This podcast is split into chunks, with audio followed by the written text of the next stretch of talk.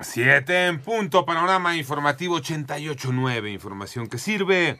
Yo soy Alejandro Villalbazo en el Twitter, arroba Villalbazo 13, es miércoles 28 de septiembre, Iñaki Manero. Vamos con las cifras actualizadas de COVID en México, el panorama lo tiene Moni Barrera. En la última semana, México registró 9.342 nuevos contagios y 128 muertes por COVID para un total de 7.082.545 casos confirmados y 330.048 fallecidos. En su informe técnico semanal, la Secretaría de Salud da a conocer que en la semana epidemiológica 38 del 18 al 24 de septiembre se registró un promedio diario de 616 contagios y ninguna defunción por el virus SARS-CoV-2. En 88.9 Noticias, Mónica Barrera.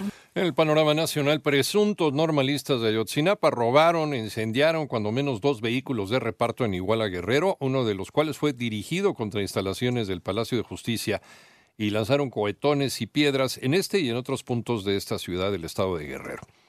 Fue aprobada en comisiones del Congreso del Estado de México la iniciativa para reconocer el matrimonio igualitario que reforma el Código Civil mexiquense y establece como único requisito para contraer matrimonio que ambas personas tengan 18 años de edad. Se prevé que el dictamen se discuta en el Pleno a más tardar el próximo 11 de octubre. En la noche del martes, a las 20 con 18 horas, se registró un sismo magnitud 5.1 en Santa Rosalía, Baja California Sur con epicentro localizado 86 kilómetros al sureste de Santa Rosalía. Las autoridades informaron que no se registraron víctimas ni daños materiales. Finalmente, para pensar, eh, una, adolescente de 14 años, escuchen esto, eh, murió al salir proyectada el vehículo deportivo en que viajaba a alta velocidad en Poza Rica, Veracruz. Las imágenes son terribles. Dos personas más se encuentran hospitalizadas. El secretario de Hacienda explicó los motivos para reducir el gasto en la compra de medicinas. René Ponce.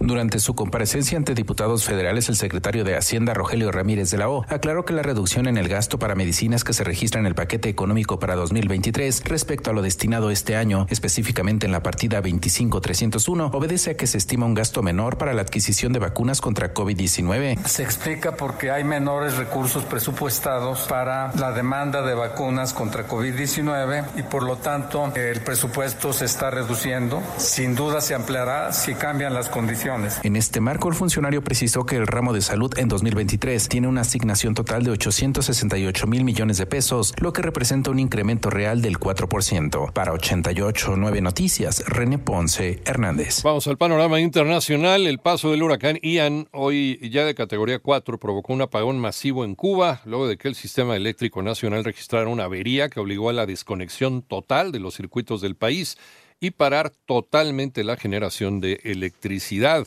incluyendo los aires acondicionados. Este día Ian avanza rumbo hacia la costa de Florida, donde tocará tierra en la bahía de Tampa, es un poquito más hacia el norte de la península. El Centro Nacional de Huracanes de los Estados Unidos anuncia vientos catastróficos e inundaciones costeras con peligro para la vida. Y Corea del Norte lanzó un misil en pruebas que coinciden con las maniobras de un portaaviones eh, estadounidense en la región y que preceden a la visita que realizará mañana a Seúl, la capital de Corea del Sur, la vicepresidenta de los Estados Unidos, Kamala Harris.